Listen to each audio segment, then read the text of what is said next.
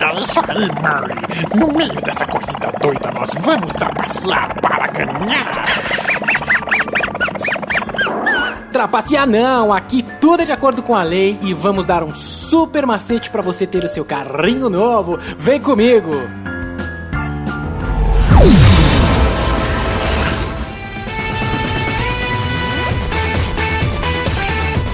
Bem-vindo ao Underdog.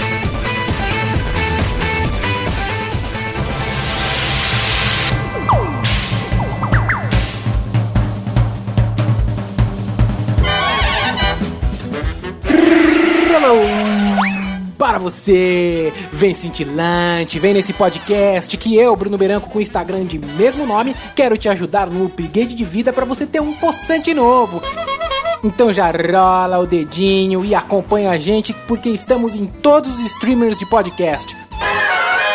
O macete de comprar o carro por um preço baixo. Quero dizer uma coisa, macete é uma trapaça. Não, Dick Pilantra, macete é um guia que vai te ajudar a atingir os seus objetivos. É ou não é, Murray? Eu vou abrir a caixa de Pandora.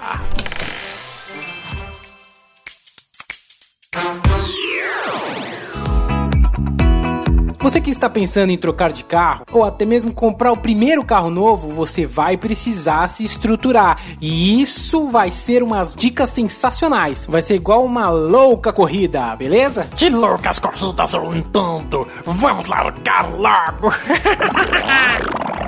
Se você nunca teve um carro ou se você já tem um carro, é muito importante que você tenha em mente não somente o valor do carro, mas levar em consideração o quanto ele consome de combustível, o quanto ele tem de depreciação após a compra e ao longo dos anos, o custo da revisão, o preço do seguro e os impostos que você vai ter que pagar todo ano.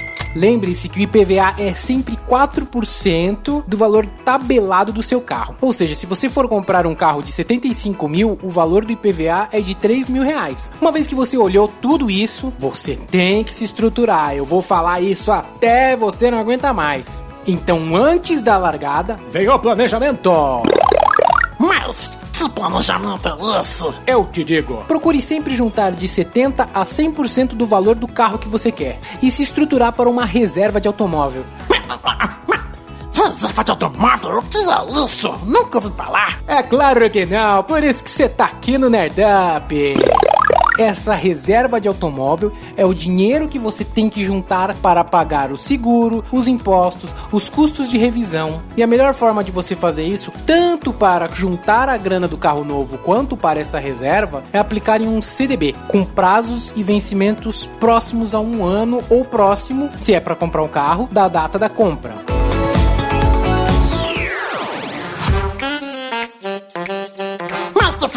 Eu nunca vou conseguir trocar de carro.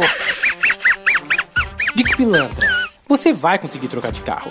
Às vezes é melhor você segurar as pontas, juntar uma grana para conseguir um super desconto, que é o que eu vou falar daqui a pouquinho. Se você já tiver um carro, segura ele mais um pouquinho, dá uma engaribada aqui, uma engaribada ali, deixa ele ficar nos trinques e aí sim, você vende ele quando estiver próximo da compra. Acredite, a desvalorização dele será menor do que o valor que você vai conseguir juntar para comprar o seu carro novo. Vai na minha.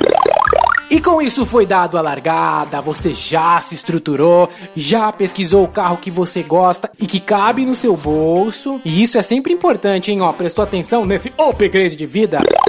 Ter um carro que não vai te prejudicar nas finanças é o ponto mais importante. E esse caminho é bem complicado, não é mesmo? Porque a maioria das vezes a gente sempre quer um carro mais poderoso do que a gente tem. Então apenas se estruture para ter esse carro, beleza? Carro que é bom é carro que tem consumo baixo, que tem alta durabilidade e que não desvaloriza com o tempo. E vale lembrar que carro é um bem de consumo, não é um patrimônio. Ele vai desgastar e vai ficar desatualizado.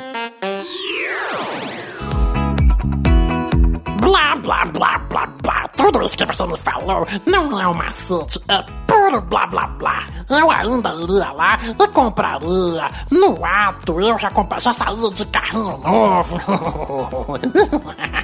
Dick Pilantra, você pode fazer isso. Ninguém tá te impedindo. O que eu tô trazendo aqui são dicas para que você não se enforque sozinho com as suas finanças. Financiar um carro a longo prazo é uma dívida que você sempre terá e se você passar por qualquer sufoco na sua vida, pode ser que você não consiga pagá-lo. É por isso que eu tô aqui, para que você realmente tenha um upgrade de vida.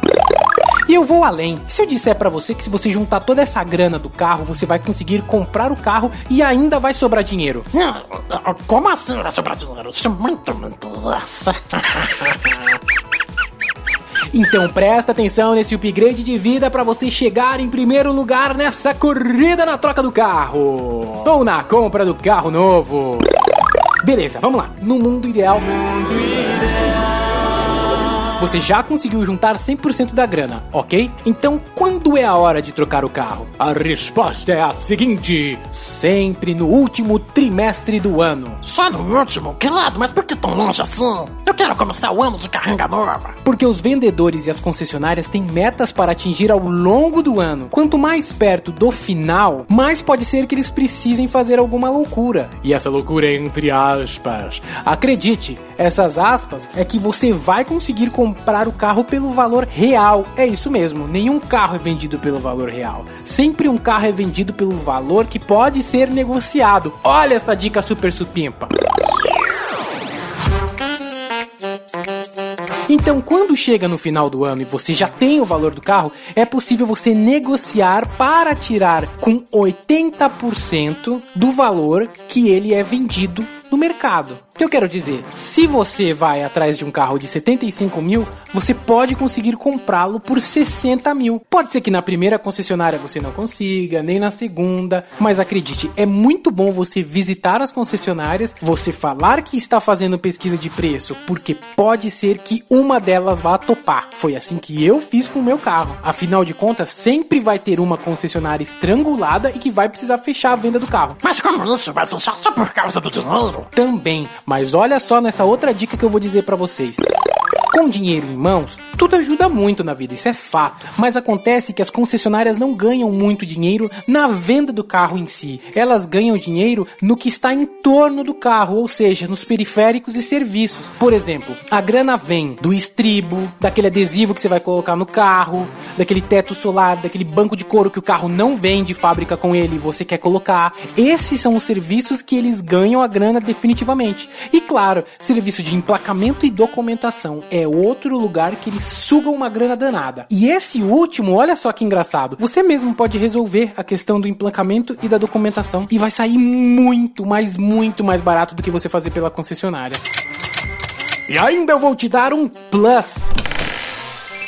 Se você realmente quer juntar grana e não se apegar nesses detalhes de carro com estribo, por exemplo, e nem fazer os serviços dentro da concessionária, esses 20% que sobrou do seu carro, você vai conseguir pagar a documentação o seguro e o IPVA na maioria dos casos. Eu não tinha ideia disso, eu não fazia ideia que todas as armadilhas que eu colocava no meu carro eram exatamente o que deixava ele mais caro. Pois é, Dick Pilantra. E você nunca ganhou uma corrida usando essas armadilhas, não é mesmo?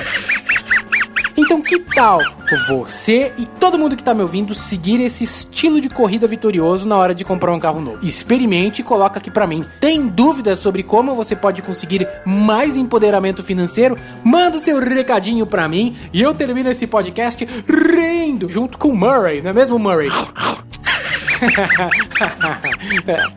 É, não, não funcionou muito bem, não. Até a próxima, pessoal! Tchau, novos motoristas! Eu encontro vocês nas ruas!